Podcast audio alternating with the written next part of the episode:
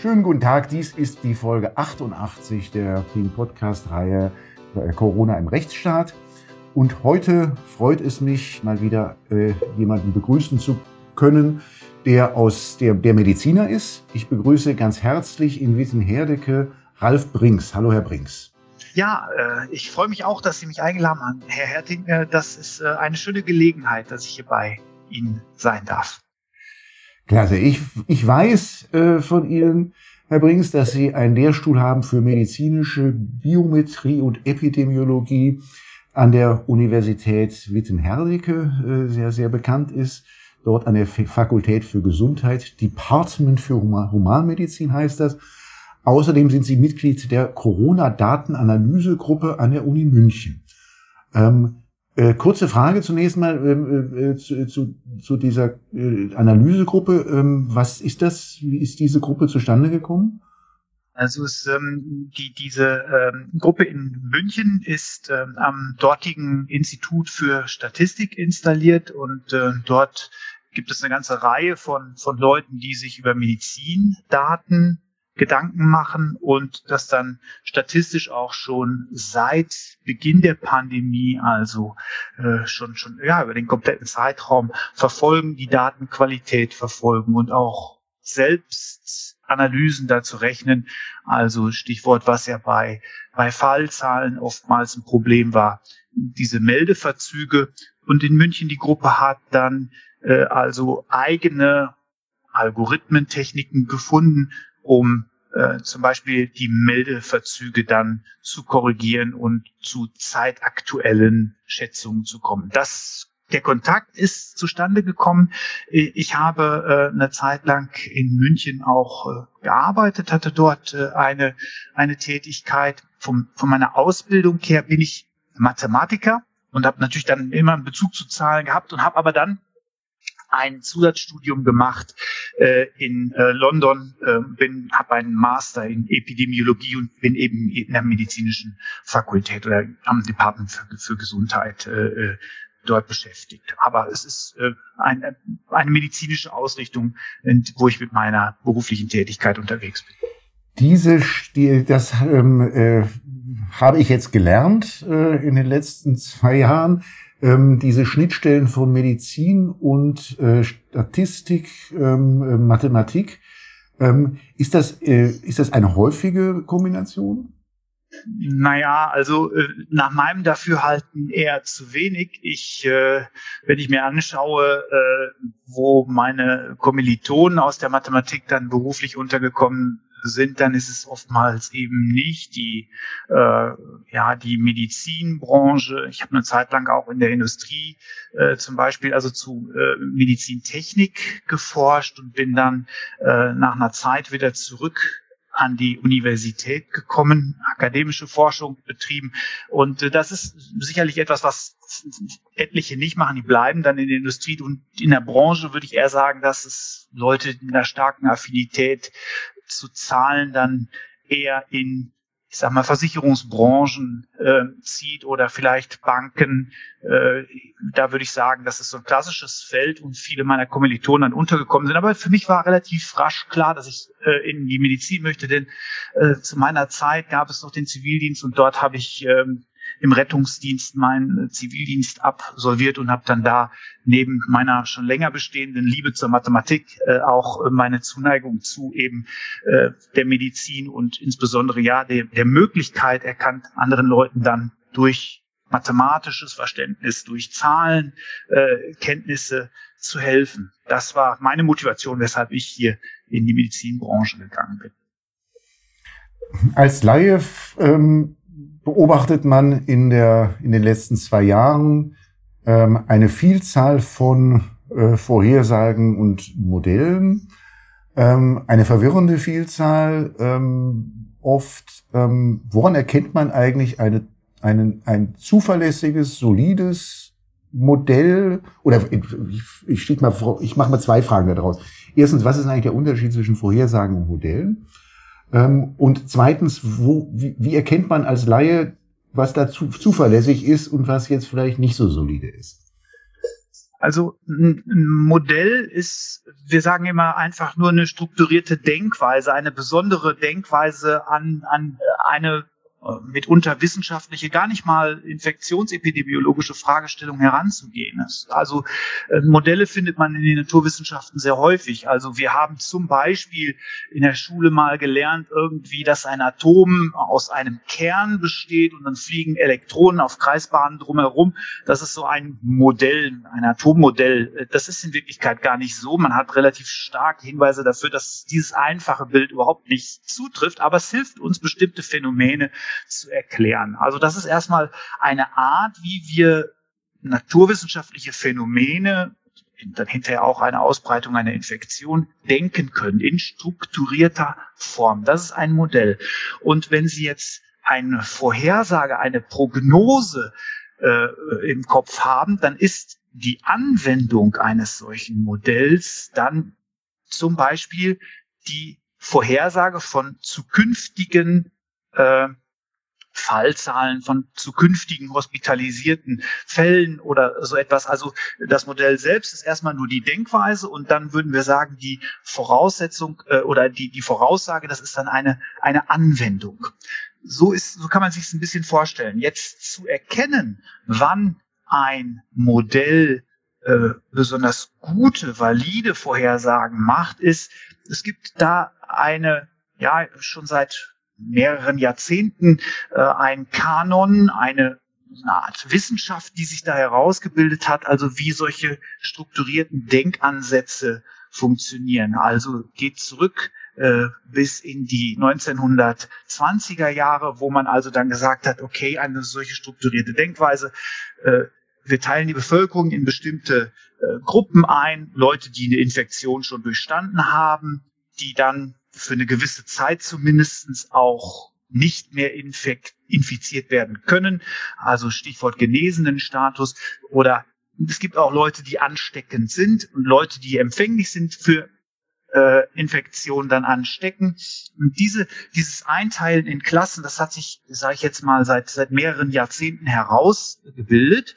Äh, das das äh, kann man das ist sozusagen, da gibt es eine etablierte Wissenschaft dazu. Was jetzt in den neueren Jahren hinzugekommen ist, ist, dass man also durch die Verstärkung von äh, Computerleistung, wird ja immer äh, einfacher an, an Rechenzeit zu kommen, dass man diese Modelle zunehmend komplizierter gemacht hat, was man also vielleicht vor 50 oder gar vor 90 Jahren gar nicht so recht berechnen konnte, dass es jetzt möglich geworden. So, das heißt also, wenn wir ein Modell im Hinblick auf die äh, Validität untersuchen oder beurteilen wollen, dann sollten wir zunächst mal uns angucken, benutzt das etwas, was auch in der Wissenschaft der Modellbildung, also der Infektionsmodelle jetzt speziell, äh, ob das etabliert ist dass ähm, eben diese, diese Einteilung in äh, verschiedene Stadien war lange Zeit äh, der Goldstandard, den man da verwendet hat. Und das ist auch oftmals heute noch so. Die ersten Modelle, die zur äh, SARS-CoV-2-Modellierung rausgekommen sind, waren genau solche Modelle. Das heißt also, erstmal guckt man danach, nutzen die Techniken, die eigentlich schon über Jahrzehnte verwandt worden sind. Und das ist auch bei den meisten Modellen der Fall. Was dann aber relativ rasch schon jetzt hier im Hinblick auf SARS-CoV-2 hinzugekommen ist, ist, dass äh, die starke Altersabhängigkeit ähm, bei den Risiken äh, eine Rolle gespielt hat. Das wussten wir schon recht früh in der Pandemie und da kann man sich sofort als nächstes stellen, haben alle diese Modelle, die damals auch schon frühzeitig durch die äh, ja, Medien gegangen sind, weil sie auch eine große Rolle in der Politikberatung gespielt haben, haben die zum Beispiel diese Altersabhängigkeit mitmodelliert. Und da kann ich jetzt schon sagen, das ist der erste Moment, wo äh, man ins Staunen kommt, denn Sie erinnern sich vielleicht noch äh, an die Leopoldina-Stellungnahme aus dem vorletzten Winter. Da, äh, die basierte auf einem Modell, wo, obwohl wir schon wussten, dass wir eine starke Risikoabhängigkeit hatten, was das Alter anbetrifft, hat man aber da diese Altersabhängigkeit nicht mit berücksichtigt. Das heißt also, Sie sehen, es ist so ein Wechselspiel. Wir haben eine gewisse Tradition, die eingehalten werden muss, also Jahrzehnte Forschung bei der Modellierung, aber auch eine Anpassung dieser Erkenntnisse auf die jetzt vorliegende Situation. Also mit Modellierung der überaus wichtigen Altersabhängigkeit, der Sterblichkeit zum Beispiel, aber auch der, äh, ja, der Hospitalisierungsrate und so weiter. Und das war dann schon nicht bei allen Modellen mehr der Fall. Also dieses Leopoldiner Modell, wie ich gerade sagte, das hatte zum Beispiel die Altersabhängigkeit damals noch nicht mit modelliert. Worauf führen Sie solche Fehler zurück? Das ist ja, das leuchtet einem ja sofort ein, dass das dann ja, nicht. Das, das, das leuchtet einem ein, wobei das auch so ein bisschen Fortschritt der des Wissens ist. Also ähm, es ist natürlich erstmal einfacher, ein Modell ans Laufen zu bekommen, was äh, ja einfach ist und bestimmte Risiken ausblendet. Dass man dann einfach mal sagt, na ja, wir tun jetzt einfach mal so, als wenn das Risiko im Mittel modelliert werden müsste. Also äh, es war ja recht recht schnell klar, dass äh, also in, in jungen Altersklassen äh, viele Risiken gar nicht auftreten, dafür in hohe in höheren Altersklassen mehr, also Stichwort Sterblichkeit, wenn das eine Zielgröße in so einem Modell sein soll, äh, wie es auch oft war, dann äh, sagt man, gut, dann gehen wir von einer mittleren Sterblichkeit aus, die dann irgendwo zwischen den Jüngeren und den Älteren liegt, also so ich sage mal vielleicht bei den Leuten in der Größenordnung von 50. Das ist ja ist eine, eine vereinfachende Annahme und das kann man vielleicht auch erstmal so machen, aber äh, insbesondere wenn es dann darum geht, naja, äh, Durchsetzung von Maßnahmen oder Ersinnen von, von Maßnahmen, dann würde man natürlich äh, schon eher Modelle präferieren, die dann auch äh, die entsprechenden vulnerablen Gruppen mitmodellieren, um dann auch äh, Maßnahmen zielgerichtet zuzuschneidern und nicht jetzt zu sagen, okay, äh, äh, wir, wir rechnen mit einem mittleren äh, Teilnehmer unserer Population oder mittleren Populationsbestandteil. Wir sind eben nicht alle äh, hier äh, zwischen 50 und 60, sondern wir haben äh, Kinder und wir haben Jugendliche, die sich in ihren Risiken ganz von denen unterscheiden als in den äh, höheren Altersklassen und gab es zu den Hochbetagten. Hat das was mit Vorverständnis zu tun, dass man dass man in die Modelle Faktoren einfließen lässt, die manche für wesentlich halten und vielleicht manche für nicht so wesentlich? Es ist so ein Wechselspiel. Obwohl wir jetzt wussten, dass, dass äh, frühzeitig wussten, dass äh, das Risiko sehr stark altersabhängig ist, wir müssen natürlich auch dann Manpower zur Verfügung stellen, die Modelle dann umzusetzen. Und so ein Modell, was die Altersstruktur mit berücksichtigt, das ist einfach umfangreicher, das computertechnisch umzusetzen, als ein einfaches Modell, was diesen Risikofaktor komplett ignoriert. Das ist einerseits Erkenntnisgewinn, ja, also dass wir, das war aber jetzt hier gar nicht so der ausschlaggebende Punkt nach meinem Dafürhalten, weil wir das recht früh schon mitgekriegt haben. Äh, aber äh, es ist auch so etwas wie wir müssen das Modell ja erstmal ins Laufen bekommen. Und dann ist es manchmal auch so ein, so ein Wettlauf unter den einzelnen Forschergruppen. Es gab dann eine Gruppe, die relativ rasch schon, also im Juni äh, 2020 äh, sind die schon in ein hochrangiges Journal gekommen äh, in Science und, und das war dann noch ein Modell, was nicht altersadjustiert äh, war, wo, die, oder wo die Altersklassen keine, keine Rolle gespielt haben. Aber das war dann äh, so ein Modell, was dann, sag ich mal, das Wettrennen irgendwie gewonnen hat. Ich nehme an, es werden noch andere äh, Einreichungen bei diesen Fachjournals dann stattgefunden haben und man hat sich dann, äh, aber das war das erste, was dann da publiziert worden ist. Das ist auch so, ich sag mal, so, so eine Art Wettbewerb. Wer äh, bringt es dann als erstes fertig?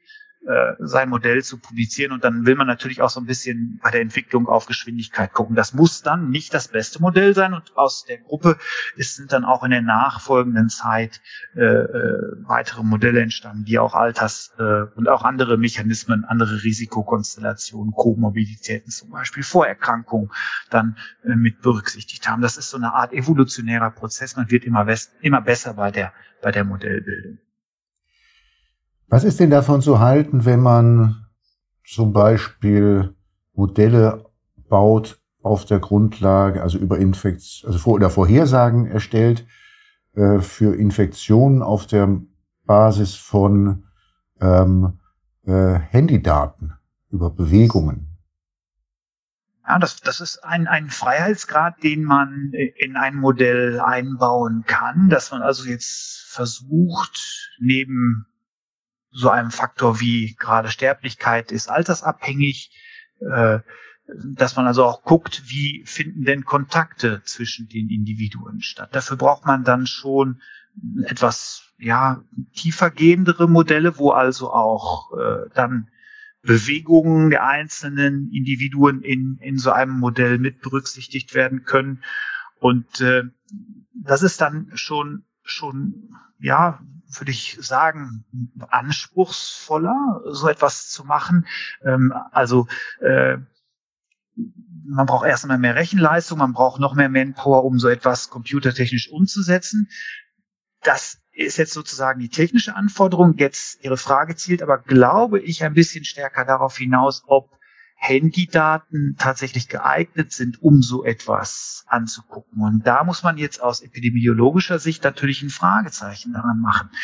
Ähm, wir sehen vielleicht irgendwie dass so ein, ein, ein Bewegungsradius eines Handys sich im Laufe der Pandemie irgendwie ändert, wenn Maßnahmen oder äh, ja, irgendwelche Änderungen stattfinden. Also jetzt ein Lockdown wirkt äh, oder wird in Kraft gesetzt oder es gibt gerade viel Berichterstattung in den Medien dazu.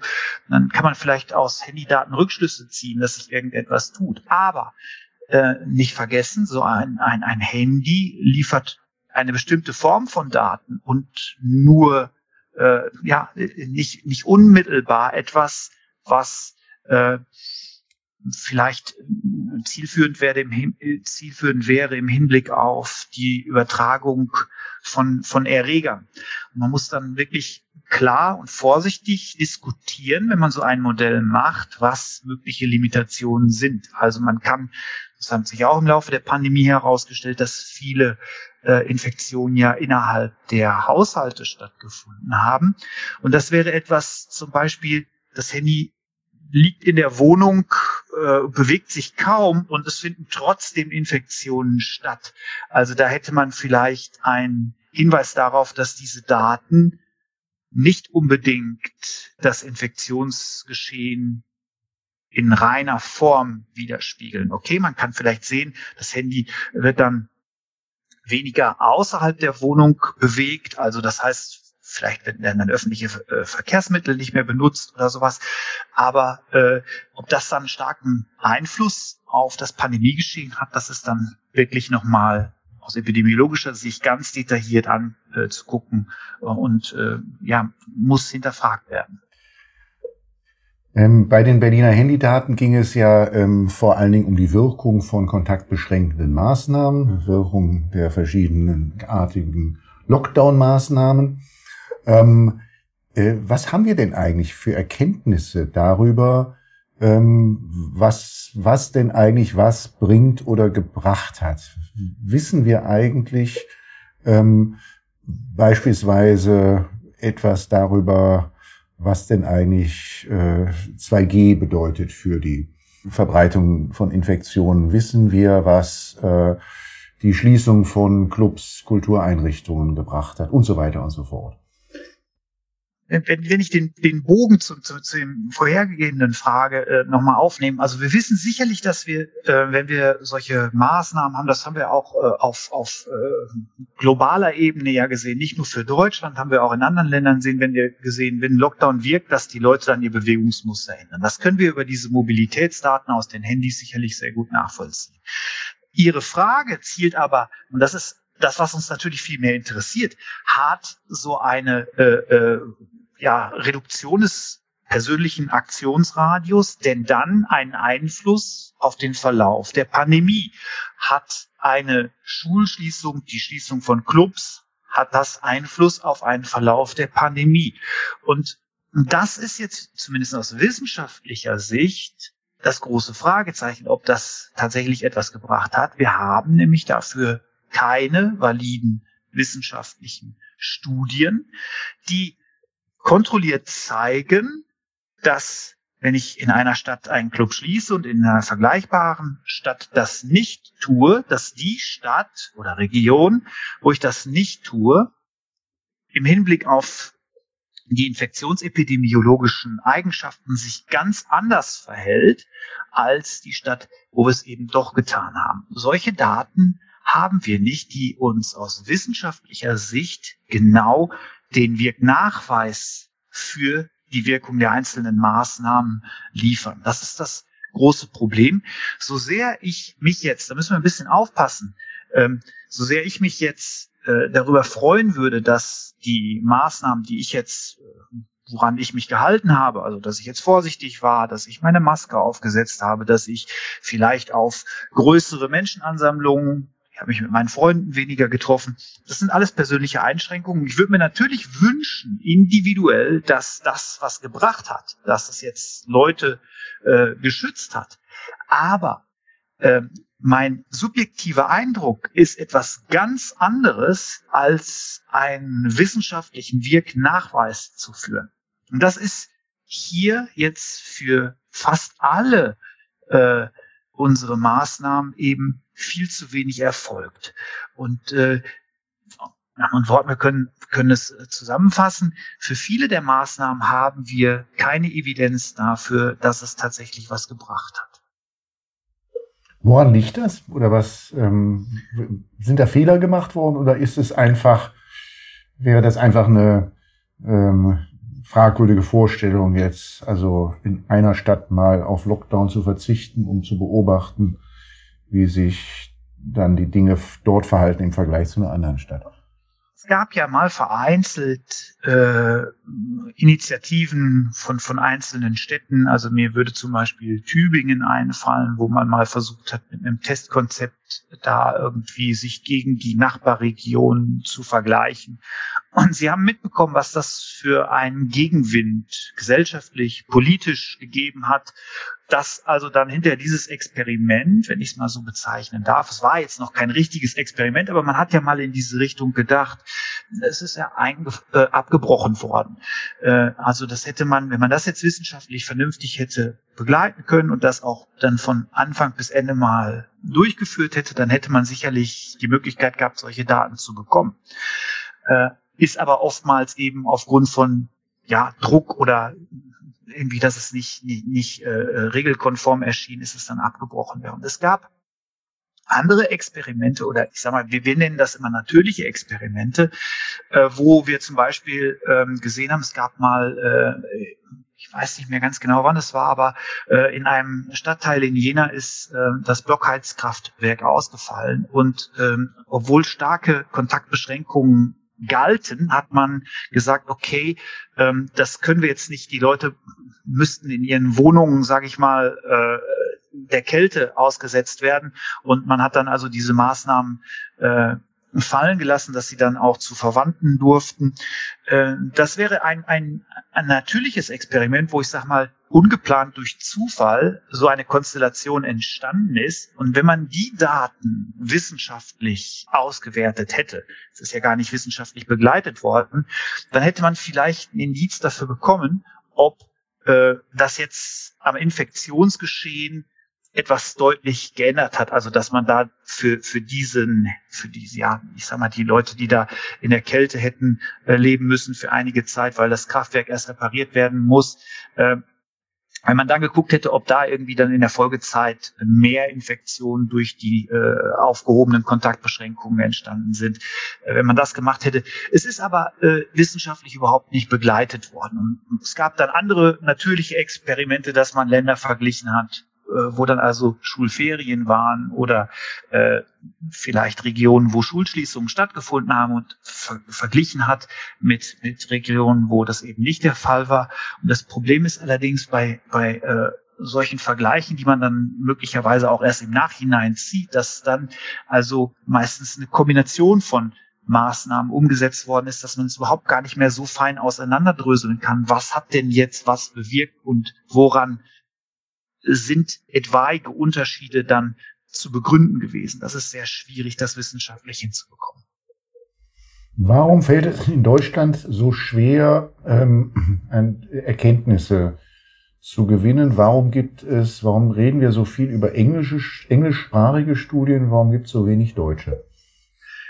Das ist, ist ein, ein, äh, ein, eine wirklich ähm, äh, eine kritische Frage im Hinblick äh, der Pandemie. Also ganz grundsätzlich würde ich sagen, dass äh, England, was Infektionskrankheiten einerseits, aber auch die ähm, Möglichkeiten der statistischen Datenanalyse andererseits, dass uns England da ein ganzes äh, äh Stück zum Beispiel voraus ist. Äh, also Infektionskrankheiten zum ersten Aspekt. Äh, wir haben in Deutschland zumindest äh, weite, viele Jahrzehnte nach dem Zweiten Weltkrieg eigentlich äh, keinen Kontakt mit Infektionskrankheiten gehabt. Das spielte intellektuell in den Universitäten nur eine untergeordnete Rolle. Klar, es gab immer infektiöse Kinderkrankheiten, Masern und so etwas, aber dass wir von einer äh, großen Pandemie hier getroffen wären, äh, das, das war nicht, äh, äh, war, war überhaupt nie ein Thema. Das heißt also, wenn Sie in der medizinischen Fakultät forschen, dann forschen Sie in der Regel zu anderen Krankheiten als zu Infektionskrankheiten.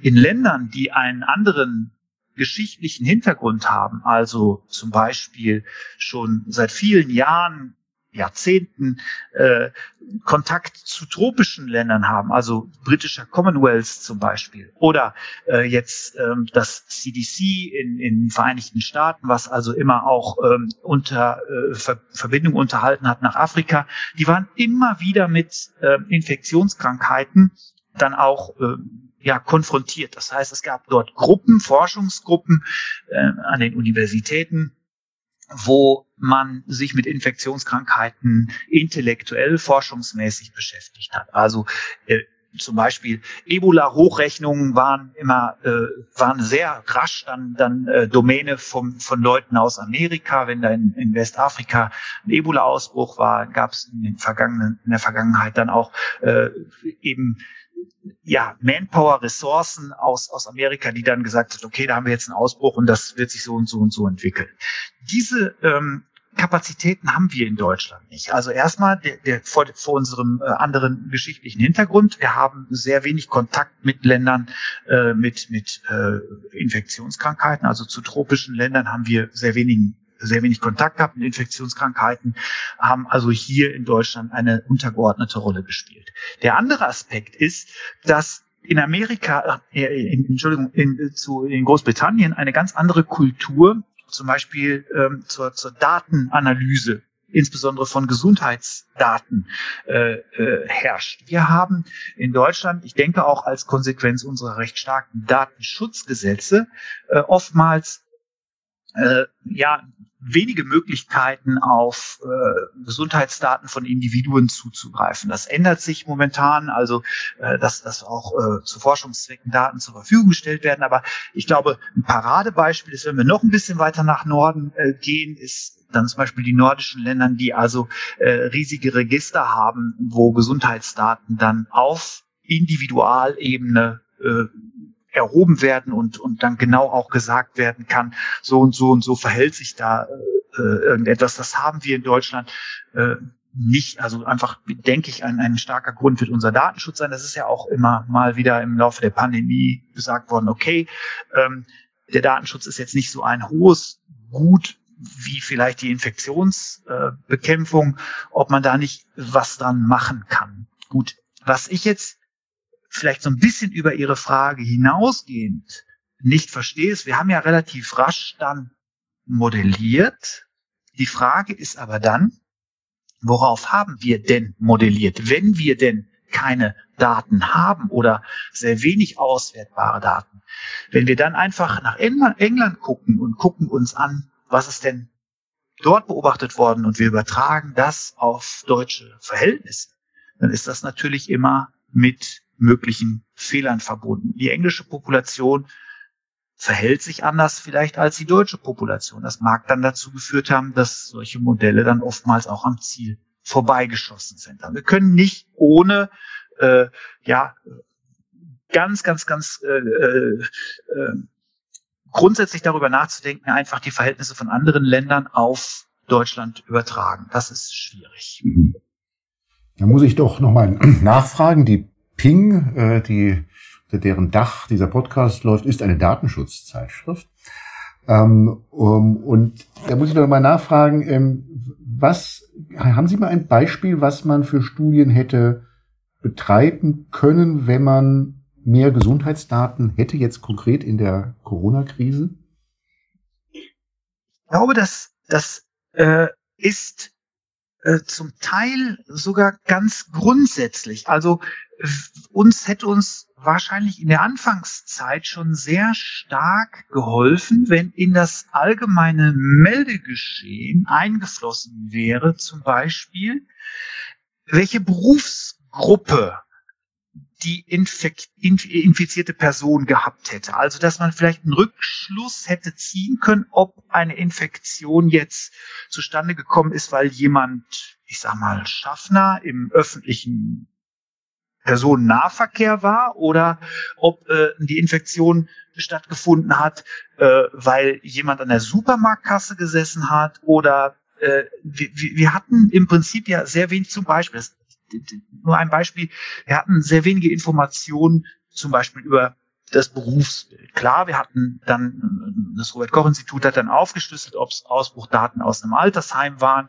Das sah man schon, aber Sie können ja die Frage dann auch stellen, okay, wie, wie ist denn jetzt der Erreger da reingekommen? Ist das über ja, Besucher reingekommen? Ist das über Angestellte hineingekommen, Pflegepersonal oder ist es über Zulieferer reingekommen? Wenn wir, wenn wir, das muss nicht immer äh, gleich sofort äh, der, der große Wurf sein, aber diese Berufsdaten, glaube ich, die hätten uns schon, schon sehr gut geholfen. Natürlich möchte man dann auch mehr wissen, also äh, vielleicht so etwas wie viele Leute in einer Wohnung wohnen, wenn da äh, ein, ein familiärer äh, Übertrag, eine äh, familiäre Ansteckung stattgefunden hätte, äh, dann das sind natürlich dann auch schon persönlichere Daten, die dann äh, sehr stark in den privaten Bereich hineingehen. Das würde ich, glaube ich, dann eher in, äh, in zweiter Linie sehen. Aber zum Beispiel die, diese Geschichte mit den, mit den fehlenden Berufsangaben, glaube ich, die hätte uns zu früher Zeit äh, geholfen, herauszufinden, wo wirklich jetzt, ja, wo, wo Hotspots sind, was besonders gefährdete Risiken, äh, Berufsgruppen sind und, und was eben nicht. Äh, sehr interessant, weil mir das gar nicht so bewusst ist. Ähm, ähm, die, ähm, was gibt's denn eigentlich ein gewisses Raster, welche Daten jeweils dann gemeldet werden, wenn eine Infektion, also wenn, wenn ein positiver PCR-Test gemeldet wird etwa?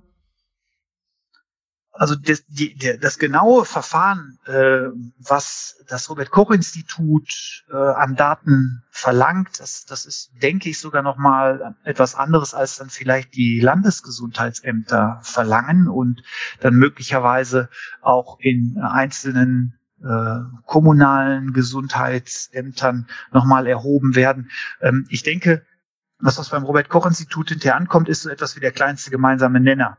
Äh, was aber nicht heißt, dass äh, vielleicht jetzt in den kleinräumigeren Daten eventuell äh, auch noch Zusatzinformationen drin sind. Aber diese Geschichte mit den mit den Berufsgruppen, äh, das äh, hätte ich mir schon gewünscht. Also das hätte man ja wahrscheinlich dann auch konsistent über alle äh, Gesundheitsämter äh, äh, dann dann äh, erheben können.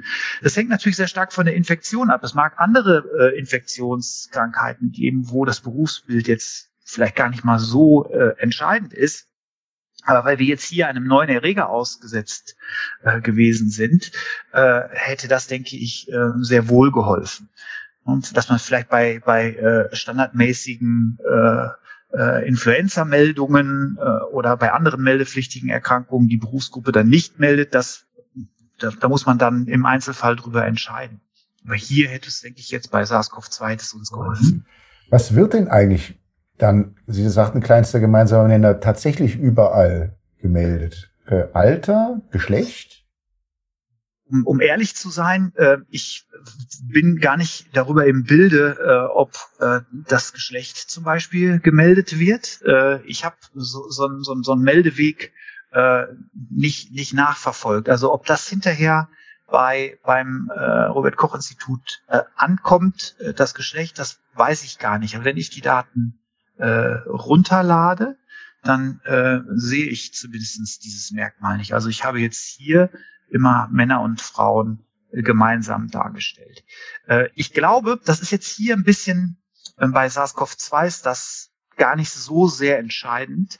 Äh, klar, man kann natürlich sagen, dass Männer äh, ganz grundsätzlich ein unterschiedliches Sterberisiko haben als Frauen. Das wissen wir ja alle. Die Lebenserwartung bei Männern ist ja deutlich geringer als bei Frauen. Selbst hier in Deutschland, ich glaube, das differiert so größenordnungmäßig fünf Jahre. Also für das Individuum macht das schon einen Unterschied. Aber äh, ich denke, was jetzt hier die Sterblichkeit äh, durch den Erreger äh, anbetrifft, macht es keinen großen Unterschied zwischen Männern und Frauen. Und deswegen glaube ich, das ist verzeihlich, dass das nicht in den Datenbanken, also in den Daten, die ich runterlade, mit denen ich dann auch rechne oder irgendwelche Grafiken, da, grafischen Darstellungen mache, kann ich das Merkmalgeschlecht nicht ist. Was nicht heißen soll, dass es das nicht beim ja. Robert Welche Merkmale können Sie denn dort finden, außer dem Alter?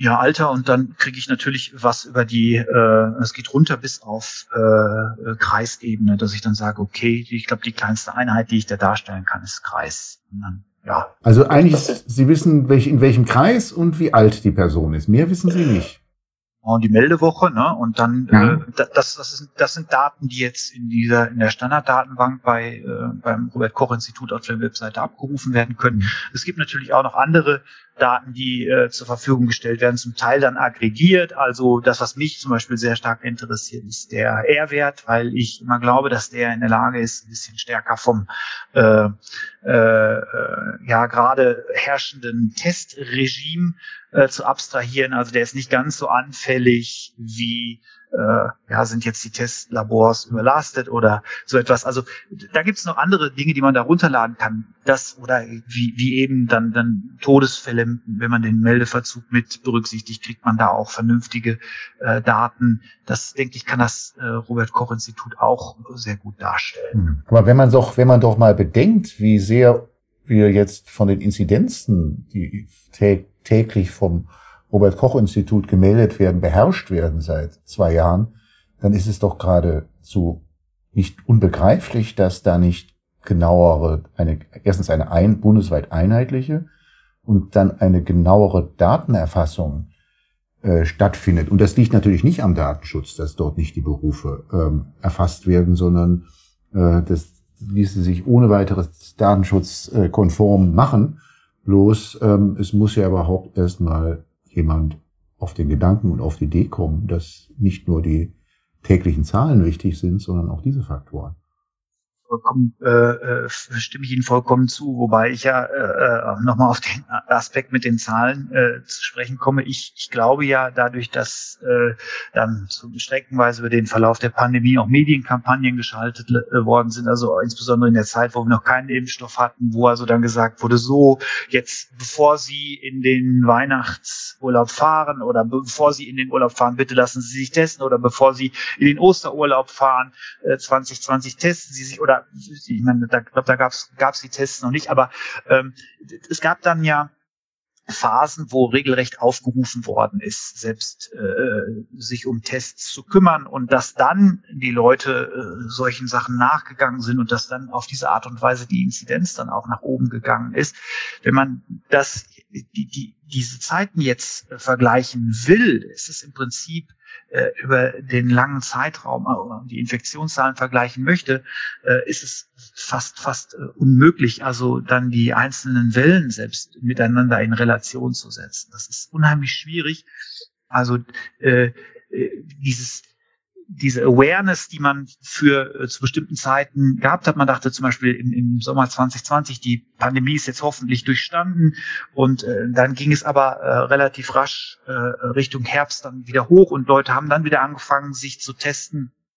Diese, diese Wellen von, von Bewusstsein für die Erkrankung. Äh, wir können aus den Inzidenzen diese, diese, sag ich mal, Mechanismen sehr schwer nur überhaupt rausnehmen. Und insofern aus epidemiologisch-wissenschaftlicher Sicht sind diese Inzidenzzahlen, auch die Fallzahlen, auf denen natürlich basieren, die sind sehr schwierig äh, zu interpretieren. Also für, für wissenschaftliche Zwecke sage ich schon mal fast äh, äh, unmöglich. Weshalb wir auch frühzeitig schon darauf hingewiesen haben, naja, eigentlich müssten wir uns andere Werte angucken, wie eben den R-Wert. Und es gab sogar mal Zeiten, wo das also auch äh, in die äh, öffentlich-rechtlichen Medien geschafft hat, dass der R-Wert angeguckt worden ist.